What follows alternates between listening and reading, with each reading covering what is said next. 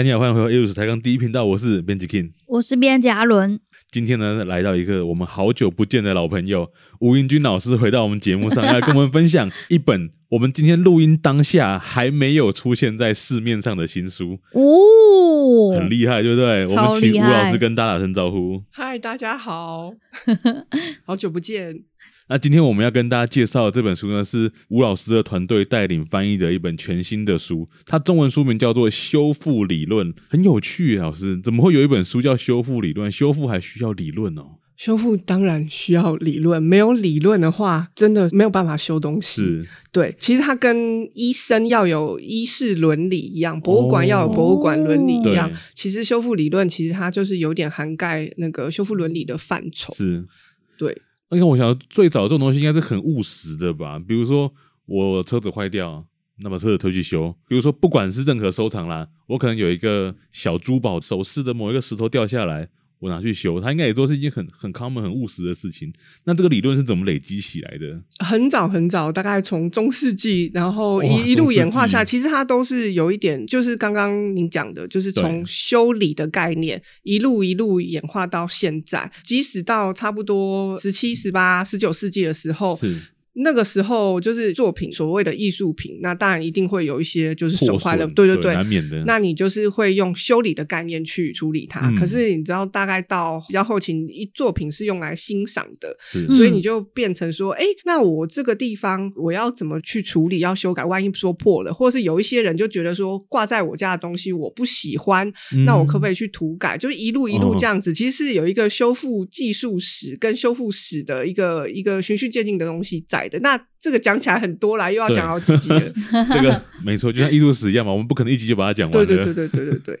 我前阵子有修那个古物所的那个修护伦理的课。哦、我们学校还有开修护伦理。对，然后呢，我们就开始从这个修护这个概念是从什么时候开始？我们讲的主要还是针对艺术品或者是一些文化资产的部分啊。然后呢，就是有上到这样子的内容。那想要问老师说，这这本书的这个作者啊。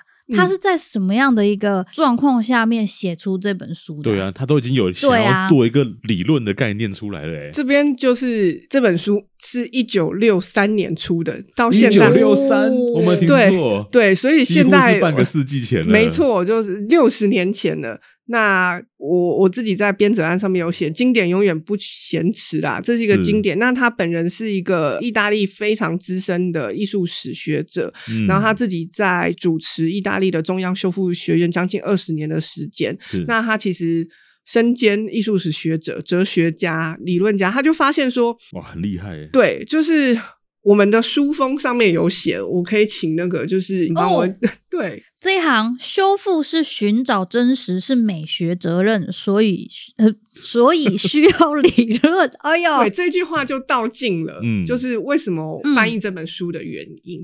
嗯、我我觉得看到这、哦、这行字，我觉得超级哲学。对啊，美学是责任，对这个很难理解。对，所以说他在修护的理论里面，其实有讲到，就是他必须要符合这个美学的理论，是这样吗？对，他非常强调说，就是艺术品它其实有两种很重要的特质，第一个是美学。嗯当然嘛，因为那是它是艺术作品。嗯、然后第二个是历史，他觉得就是修复过程里面，他其实要尊重这两个部分的完整。如果你仔细想想看，艺术作品就是一个东西，它其实是一个实际上它不是像唱歌啊，或者像诗歌一样，它一定是有一个材质。嗯、那他觉得修复的首要的第一件事情是承认作品的艺术价值，在这个基础上，然后实施修复。可是是不能伪造跟保留作品的历史脉络，就是要我们需要伪造，就是不能伪造，你不能乱猜。就例如说维纳斯为什么没有手，哦、我们之前讲过，所以我们不能猜，因为他可能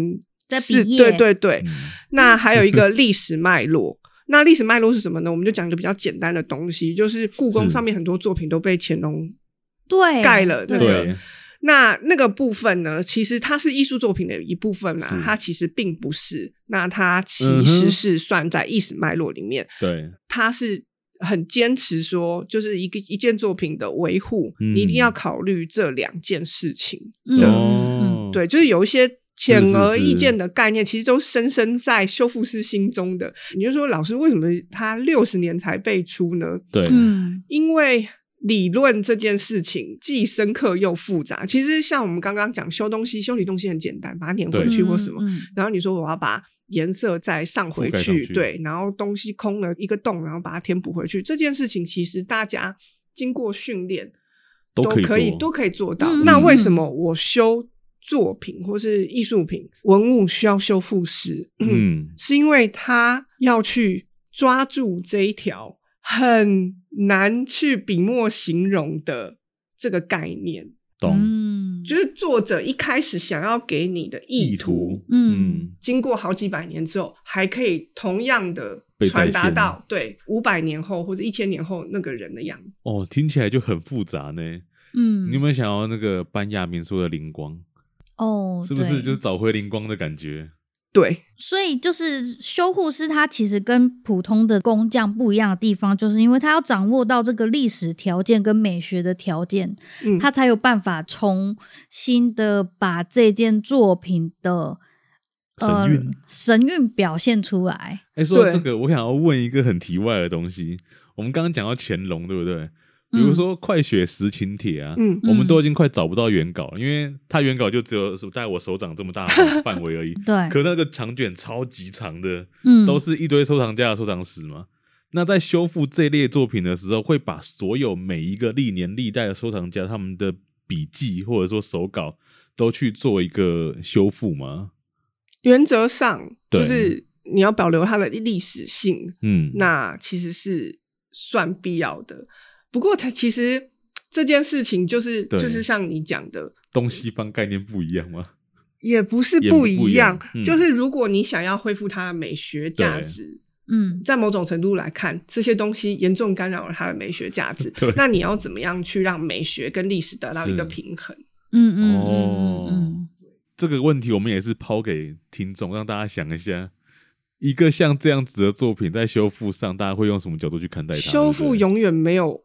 没有正确正确答案，对。然后，而且跟当下那个时候的人们的思维想法都有都有很大的关系。其实大家应该有有一个印象是，就是什么意意大利或希腊罗马雕刻，常常在重要部位上面就被盖了叶子。嗯，那个其实不是我知道对，那个其实不是不是作品本身的，对作品本身是没有叶子的。对，它一旦被添加过了叶子之后，你知道那是添加物，可是，在后面的历进程中。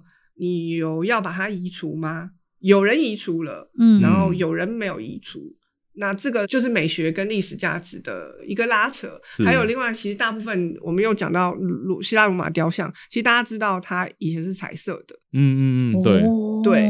那我要恢复它彩色的样子吗？还是我保留它的原貌？嗯嗯是对，有好多好多这种小小的议题，然后这些思维。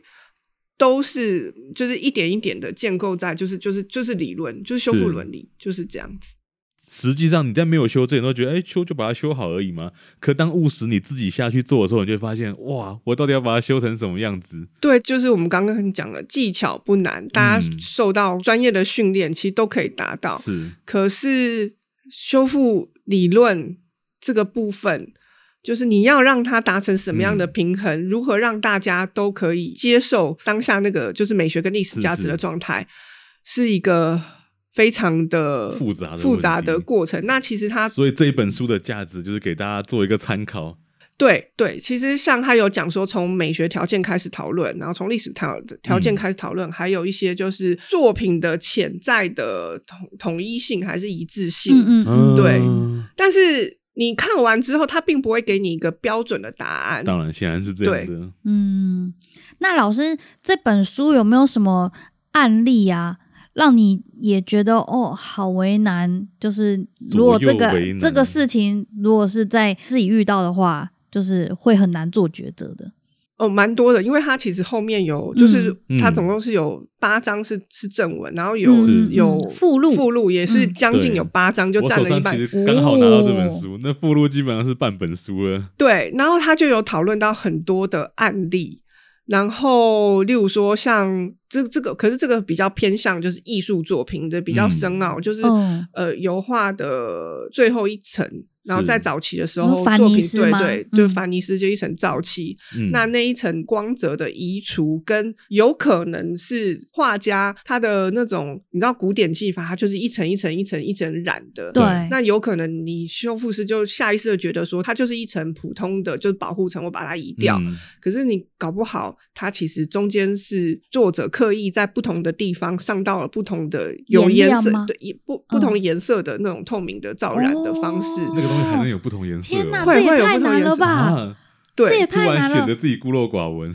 会有不同颜色，就是你会特意的去渲染在它可能那个圣母的罩袍上的那个，还有金色光环上面。然后它的罩染本来大家下意识都觉得它可能是透明的，布，它有可能是染了一点红色再上去，然后再上了一层罩染，然后再上一层就是保护漆。那如果你对作品是很轻率，就觉得说，哎，这是亮亮，就把它移除再上一层。那你有可能把作者一开始那种他他想要上的那种古色，对对，整个就是就是破坏掉。嗯嗯嗯，很多很多，就是这本书，我每次就是打开，然后翻一页，哲学问题，对，就会就会让你深陷入层层的思考。嗯，如果是我要怎么办？这样。对，好难哦！所以我每次看都像第一次，真的，这发人深省。对，发人深思。那就是以现在的这种科技，嗯，仪器的进步，有办法就是检测到说哪一些东西是，呃，就是会帮助说我们。怎么去进行判断？这要移除或这要保留之类的？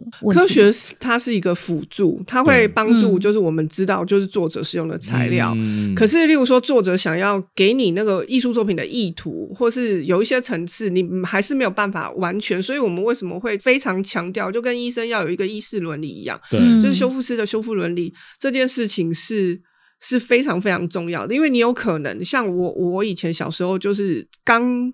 入行没多久，然后修画就是觉得很快乐，说我学到一项技巧。可是越到现在进入这个行业越深，就发现每一个作品它都有独特的，嗯，他自己都有独特的故事要说。然后你会更审慎，然后更小心的看待它，不会说来然后我就修。嗯，对，这是真的是一个修理跟文物修复的概念是很不一样的。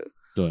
所以，首先我们还是要去进到这个作品的脉络，然后了解它的，绝对需要。嗯嗯，对，你要先了解作者，然后作品的脉络，然后他习惯使用的材质，跟他当时在在绘画的时空背景。所以，其实回过头来讲到这本书，它是一九六三年，那布兰迪这位呃，对，这个作者的作者，对，他在。意大利中央修复学院待了近二十年之后，嗯、然后退休的时候写出的一本书。那后面附录是他一些其他文章的集结，包括他跟那个伦、哦、伦敦的修复师有一点类似争执的过程。哦、笔战吗？对对对对对对，他就是放在一个、哦、好，好激烈。对对对对对。所以其实从后面他的附录，你可以看到他 对作品的辩解，跟一些就是你感受到他的愤怒。嗯，然后前面的话是他一些就是在。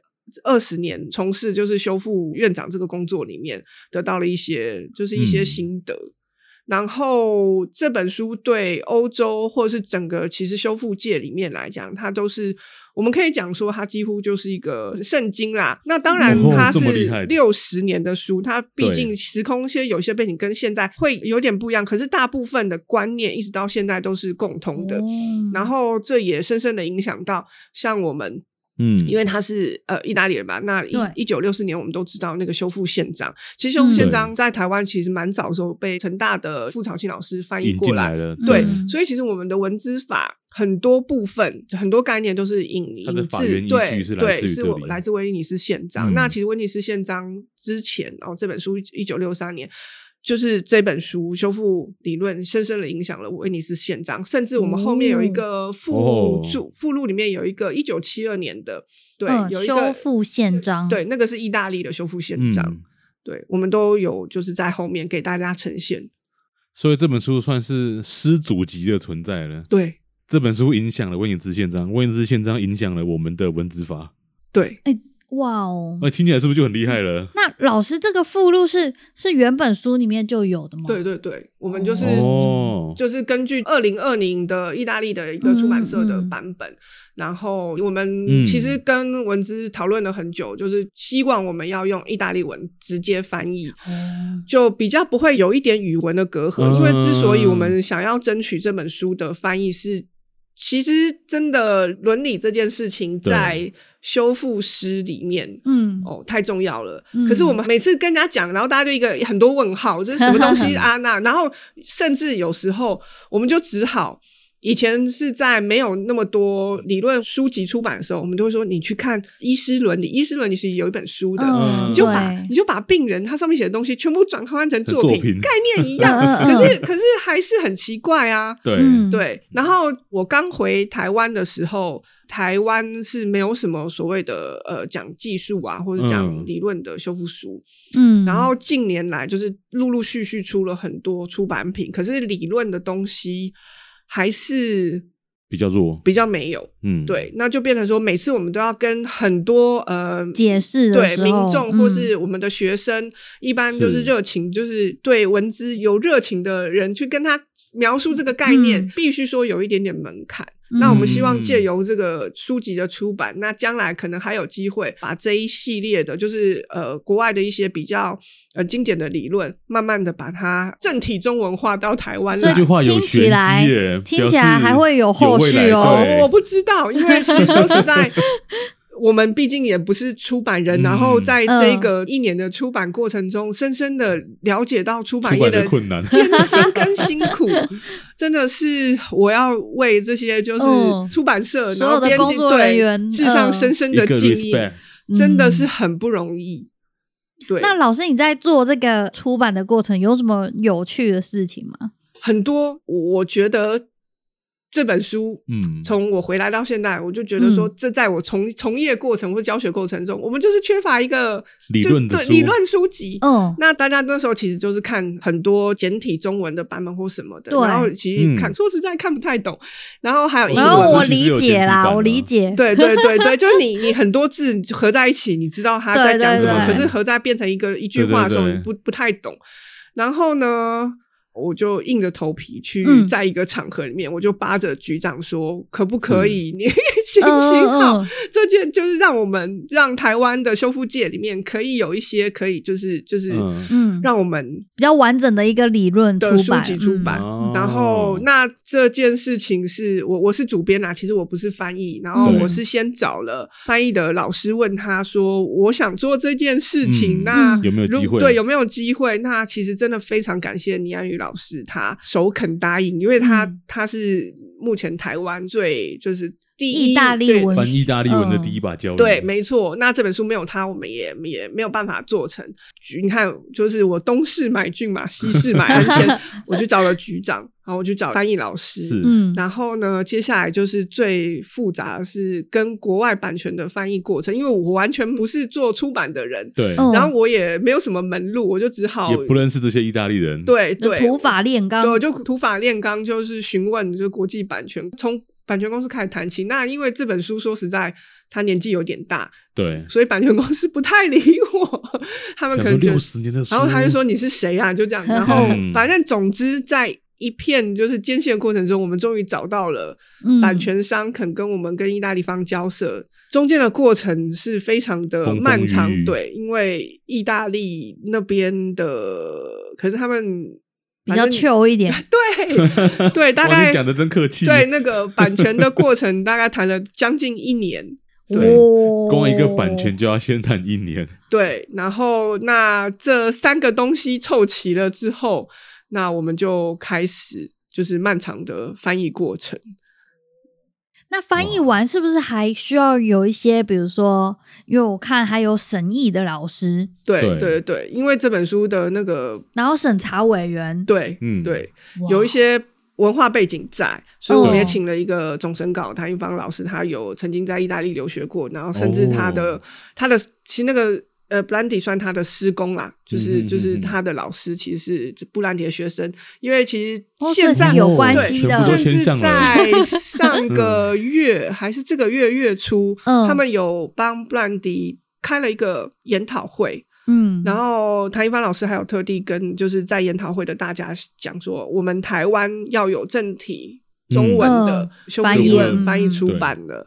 对，所以其实布兰提这位作者在不管在意大利，在整个欧洲的修复里面，他的都很有影响力。对，他是非常有影响力的。其实你看，我们这一次翻译的是二零二零的版本，嗯，它里面还有多附录的两位目前还在就是意大利。呃，艺术史跟文化界非常活跃的两位学者是帮他做了两个序文，序文，嗯，对。那其中一位序文的作者还是曾经当过那个文化，有点像是台湾的文化部部长的那个等级班的存在，哦、所以它是在欧洲修复界来讲是一个非常有影响力的一个书籍。那作者本人不光是这一本书啦，他有写了很多哲学观还有艺术史评论的部分。嗯，对。那我们第一本是。以他的最经典的修复理论。那老师你，你你刚刚有说到，就是如果有机会，可以希望出后续，也是跟修护有关的吗？当然，这本书出来之后，嗯、其实有很多的讨论。嗯、你看，将近六十年，有非常多的讨论，还有后面有很多新兴的，就是学者。他不能讲质疑，他开始在反思说，呃，已经过了六十年了，然后，嗯，理论这个东西是需要对对对，那所以其实对，其实还是有一些就是修正的地方，对，还有一些像我在西班牙有一个算是不是不是我的老师，但是就是一个前辈学者，对，他也有出一本书籍叫《当代修复理论》，那里面其实还有一些质疑，还有一些更新的观点，嗯，就是很多这些东西。呃，我们台湾都还没有把它中文化。那大家同学在，例如说在课堂上讨论的时候，就会变成出现两个情况。第一个是你要去看原文，嗯、毕竟它理论书它会有点小小的隔阂，跟呃，反正就有一种隔靴搔痒的感觉啦。嗯、然后我觉得它。不是算很好入门的东西。那经由正体中文化，我希望就是除了修复从业人员去阅读之外，嗯、有兴趣的大家也可以去观。嗯，对，嗯，就是大家对于这个呃领域也比较多的认识，对对对，有概念。因为你常常会遇到一些质疑或是询问，嗯，那。你很难去系统化的去跟他，就你当然可以去用你自己的自身的学所学或是经验去描述这个东西。对。可是其实有一些理论在，其实它会更，我觉得会帮助大家对这个对对这个领域的了解。哎、嗯，我突然想到有一个案例，不是之前在那个台北吗？是台北吗？有一个外国人。不知道是西班牙人吧？他很热心，就是他想要帮他觉得那个庙，对对，他觉得庙的那个门神很漂亮，所以他想要把它清干净，这样。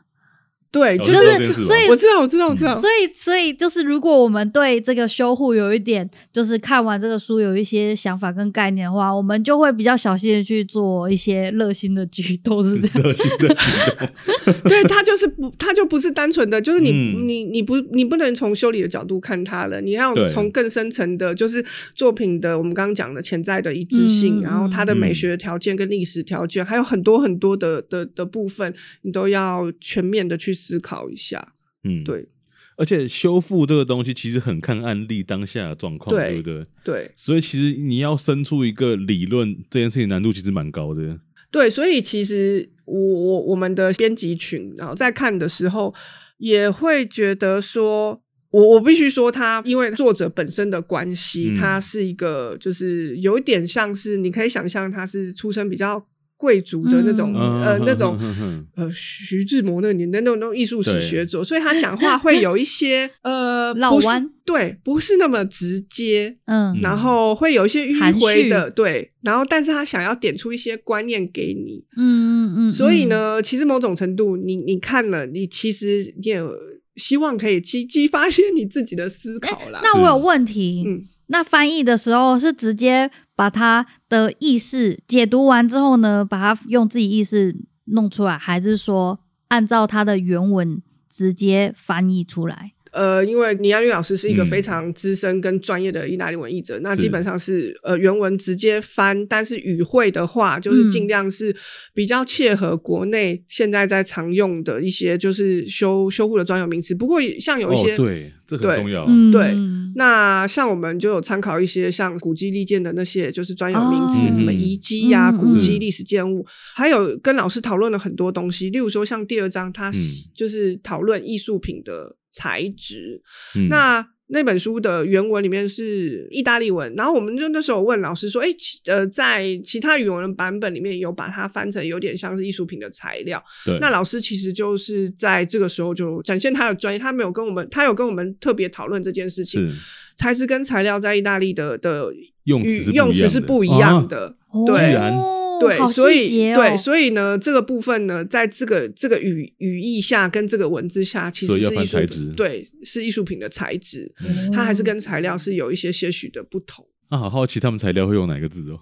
其实都是 M A 开头，但是我意大利文不好，但是是后面字尾有一点点不一样。那、嗯、那时候老师还有特别做了解释，然后还有一些刚刚就是有跟阿伦在讨论到，除了作者有原著，然后倪老师有一些译著，就是译、哦、者的注释，然后我们还有一些编者注，因为它里面有一些时空背景，他讲到什么，有一些建筑物啊，或有一些艺术品，或者有一些艺术家，甚至他讲到很多四五世纪的那种，就是出版的书。集或是一些嗯嗯嗯呃那时候的学者，这些东西我们都尽量可以找到一些出处资料，然后让读者方便对好理解，嗯、所以有很多译著、编者著。然后这个超重要的，啊、因为可以帮助这个读者去进入那个脉络，或者是在脉络之后的东西。因为还有一些什么单子论，嗯、就是有一些哲学名词，什么、嗯、对、哦、对，还有一些心理学名词，就尽量都在这本书就一次呈现出来。哇，这一个修护理论里面还有哲学专业名词跟心理学专业名词，这个作者到底多有才华啊！他其实写了非常多的，大家如果有有兴趣，可以去 Google 他的原文名字，在 Amazon 上面啊，他真的出了非常多的，包括他有写什么《论卡拉瓦乔》，然后他去中国旅游的时候，他还写了一本中国游记，他还写了一本中国游记，然后很多啦，他有好多好多的的书籍跟一些呃文章摘录，嗯的部分。这个作者名字叫做 Cesare Brandi 吗？对，Cesare Brandi。对，我们中文 中文是把它翻成切萨雷布兰蒂。对，哦，嗯，那老师你会念这个书的名字吗？你用用意大利文？我不会，我只会用西班牙文。那那你用西班牙文，反正都是拉丁语系，对不对？西班牙文是 Teoria de Restauro，那 Restauro 这个字呢，就是 Restoration。然后就是修复。嗯，那我在我自己有一个小小的编者爱，他跟目前在台湾，我们在台湾现在讲到的就是这这类型的修复。对，我们比较倾向大家是讲到修护，嗯，因为修护就是呃保护保护，然后就是维持原状，对，类似这样子的概念。那修复在台湾大家比较想到的是，你把 repair，对你就是修。的比较完整，对，然后就是就是，可是这跟书里面他讲的概念会有一点点不一样。嗯，我们现在会，但其实它的概念是修护，对不对？就是它的，大家看应该是 这个，就空间留给读者，读者自己去理解。对对对对，虽然他用了 restoration 这个字，对 restoration，对，嗯，哎，这个这个东西有点复杂，就是要真的是学生。在这个科技学才会知道，对啊，就是应该说不同的用词，要有很多专业的背景，对，才有办法去对。然后也希望就是借由这本书，对修复有兴趣的人可以去、嗯、去，因为现在大部分的就是书籍或什么，你会看到就修复师拿支笔啊，在技法类的东西，对对，技法类的东西比较多，嗯、还有一些专有名词，那门槛比较高。可是它其实在就是它是在讲一些概念式的东西，对，我觉得这算是一个入门，你可以去、嗯、去从概念开始了解起。对，你不一定要一定要知道技法，因为说实在，技法就跟医生的分科一样，嗯、你每一个东西都要掌握住，这个部分是很难的。像我是完全不会修纸的东西，嗯、哦，对，对，对，对，金属陶瓷这个也是有，对对，差很多。嗯、那其实理论的话，它是给你一个概念，嗯、但是不是这个领域也可以看啊？因为它里面其实有很多，啊、比如说美学跟哲学的一些理论，对不对？对啊，嗯，然后就就拿出来就说，哎、欸，你最近看什么？书？哦，修复理论了，没什么，听起来好好好有气质哦，啊、你可以拿去，你可以拿去星巴克跟跟苹果笔电尬一下，没错没错，对，不是专业领域的人也可以看了，嗯，没错，在我们节目播出之前。吴老师已经有举办了一场这个新书发表会，嗯、对，但是呢，呃，出的通通就是通路大概差不多是在十二月底，然后会在、嗯、呃那种政府出版品跟博客来都有，哦、博客来买得到，对对对对对对，对。说这个出版的这个可以购买的通路，有我们有遇过很神奇的事情，什么？卢老师的那一本 台湾陶瓷史的购买通路，居然是。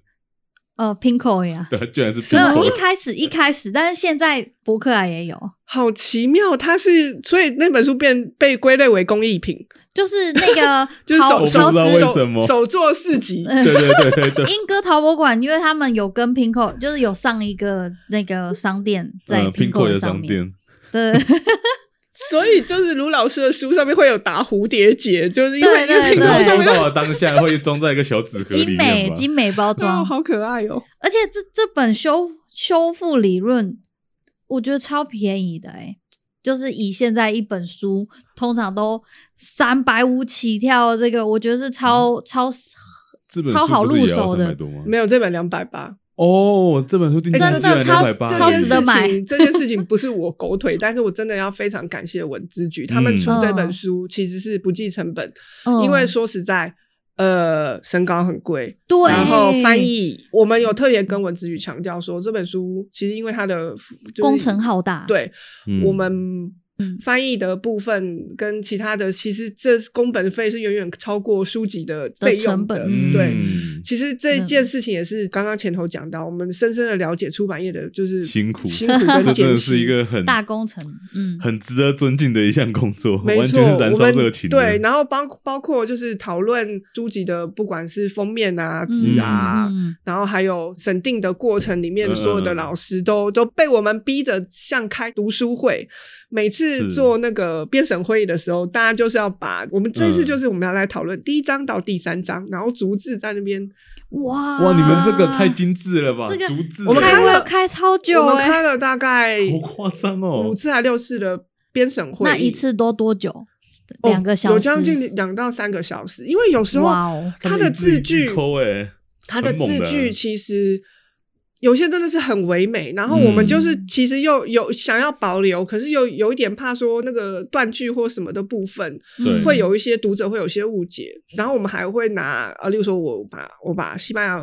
的版本拿出来，嗯、然后有一些就是语言，然后意大利，当我们请了，我们甚至请了那个辅仁大学唯一哦，台湾唯一一个就有意大利文系的，然后把系主任从台北请下来，嗯，然后还有英文很好的，就是呃，我们国美馆的一个研究员，嗯，我们就一起就是三个语文版本一起看，然后来研究说怎么翻比较好，到底要、嗯、对要怎么去形容这个部分，那当然是作者那个完整字句也要保留，嗯，对这件事情其实真的。好不容易哦，嗯，真的，嗯，而且都不是大家的母语，对。对。对，然后甚至还还会说，哎，这个地方英文版好像有点有点不对哦，帮他们纠错啦，对对，还有很多就是小小的名词，例如说在附录里面有，还有讲到一个东西叫麦加凡尼斯。嗯，然后就跟一般的凡尼斯有什么不一样？对，他就我们在那边找，因为有一些东西麦加是那个圣地吗？对对对对对对，就是现在被轰炸的那个地方吗？卖家应该没有啦，是加萨，麦加是那个有圣地，对，卖家凡尼斯到底什么是卖家凡尼斯？反正很多很有趣的东西，就大家那时候就一起讨论这样子。嗯，那我想问一个问题，是是跟修复有关的。嗯，老师，你记得那个维梅尔画被修出一个天使那件事吗？哦，对对对对对，是老师以你们的专业怎么看待这个现象？因为他没有天使的状况，应该也维持了上百年了。对，这个就是像我我讲同样一个例子，就是我因为我前阵子才去了布鲁塞尔，比利时，然后有一个根特大教堂里面有那个祭坛，是凡艾克画的非常大的祭坛画，嗯、它上面有一个神秘小羔羊，对，他的眼睛之前是亚洲人似的。哦，还有四个耳朵，然后后来哦，因为因为被重绘，就像那个对，它原型是眼睛很大，像个人，眼睛很大，就亮晶晶，就是像你讲的，就是这就是呃美学性跟历史性的的讨论，然后很难平衡，对不对？很难平衡，跟其实好多案例都是这样，像马德里普拉多美术馆有一幅跟。蒙娜丽莎几乎画的年代差不多一模一样的，嗯、叫老有空打叫老孔夫人，她的背景本来是黑色的，然后后来修复师就是打 X 光，发现后面有东西，就发现后面有背景，而且背景跟蒙娜丽莎本人一模一样，就是那个后面的山水。